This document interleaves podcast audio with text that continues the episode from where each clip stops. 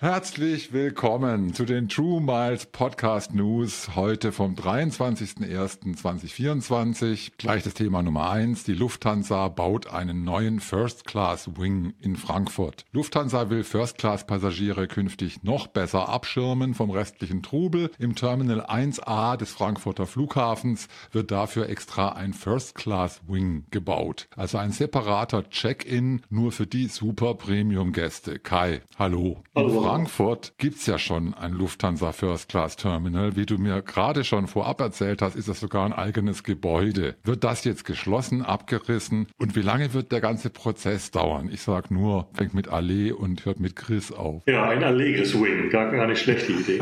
ähm, meine erste Befürchtung war auch, oh Gott, die wollen das First Class Terminal schließen. Denn es macht ja eigentlich gar keinen Sinn, noch einen eigenen Check-in-Bereich zu haben. Ja. Klar, es gibt sicherlich den einen oder anderen, der vom Fernbahnhof kommt und für den das ein bisschen kürzer ist, denn zum Check-in im Terminal. Ähm, aber für die Handvoll jetzt einen eigenen, eigenen Bereich da bauen und kann ich mir nicht so richtig vorstellen, ob das, ob das Sinn macht oder dass das Sinn macht. Zumal das baulich auch nicht wirklich einen Vorteil bringt. Ne? Die langen Wege hast du trotzdem ähm, zur Security und dann ähm, weiter zur, zur Lounge ist eben nicht so wie in, wie in London bei British Airways, die wirklich einen baulich auch gut durchdachten First-Class-Wing haben, der äh, für kurze Wege sorgt und wo du direkt hinter der Security rechts reingehst in die British Airways First Launch, First Class Launch. Ja. Kurzum, es scheint mir nicht so richtig äh, sinnvoll zu sein, sich selbst Konkurrenz zu machen mit dem First-Class-Terminal, das ja da ist und das eigentlich alles beinhaltet, was man so als First-Class-Passagier braucht. Gut, also wahrscheinlich ist das jetzt die allererste Inkarnation und das ist ein Prozess mit mehreren Reinkarnationen und wir werden da dranbleiben und das scharf beobachten und wir finden raus, wie das dann tatsächlich ist. Das ist immer das Schöne, ne? dass wir dann lange zu berichten haben. Wenn Lufthansa irgendwas plant, weiß man, okay, ja. wir haben für zwei Jahre ausgesorgt mit den Neuigkeiten. Genau, kommen wir zum zweiten Thema. Stern abonnieren mit 25% Transferbonus macht's noch mehr Spaß. Die Zeitschrift Stern gibt's im Abo aktuell für 301,60 Euro. Obendrauf kriegst du aktuell 2000 Payback-Punkte mehr als sonst, also 20.160 statt 18.160. Soweit so gut. Noch besser, du nutzt den 25% Transferbonus für Miles More. Zack, hast du rund 25.000 Meilen mehr auf dem Miles als ein More-Konto und das für einen Preis von um die 1,2 Cent die Meile. Kai, deutlich unter 1,5 Cent, wie du immer empfiehlst. Wir müssen jetzt also alle den Stern lesen, von morgens bis abends, richtig? Na, lesen müssen wir nicht. Wir müssen ihn erstmal abonnieren, was wir dann mit dem Stern machen.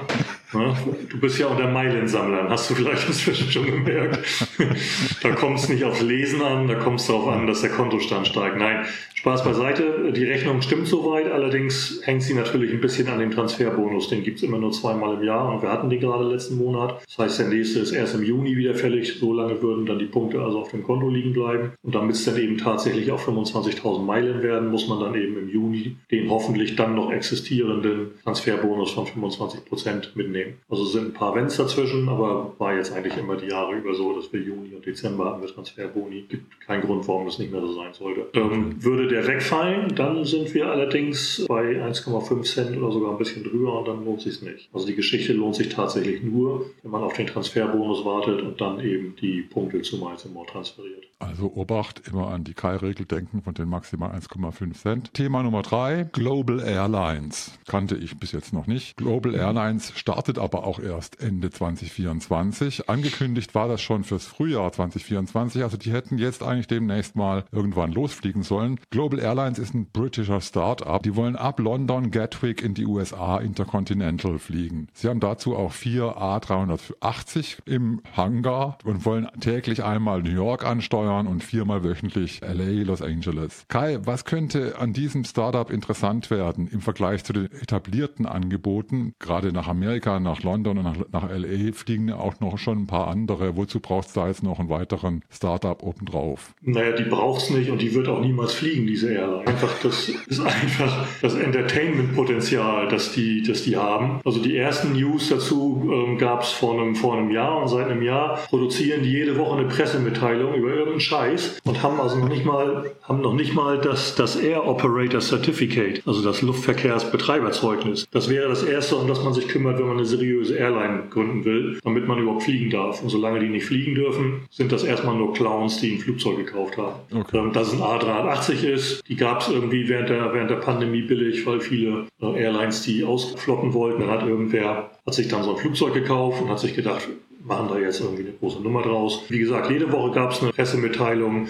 Dann hatte er plötzlich einen Champagner-Partner ähm, für die First Class vorgestellt. Also nochmal, noch, kein, noch keine Berechtigung, überhaupt ein Flugzeug zu betreiben und in die Luft zu schicken, aber schon ein Champagnerpartner. Also Hut ab. In jedem Fall die richtigen Prioritäten gesetzt. Dann kam er um die Idee, um die Ecke, dass er eine, eine extra Reiseklasse für Gamer irgendwie ins Flugzeug einbauen wollte, wo es dann kein Entertainment-System gibt, sondern eine Gaming-Konsole und all so ein Scheiß. Jede Woche gab es irgendwie sowas. So, und jetzt kommt A, ganz überraschend, kommt also äh, die erste Verzögerung, wird also doch noch nicht in drei Monaten das, den ersten Flug geben, sondern erst zum ersten, zum Ende des Jahres. Really cool, würde ich sagen. Really cool.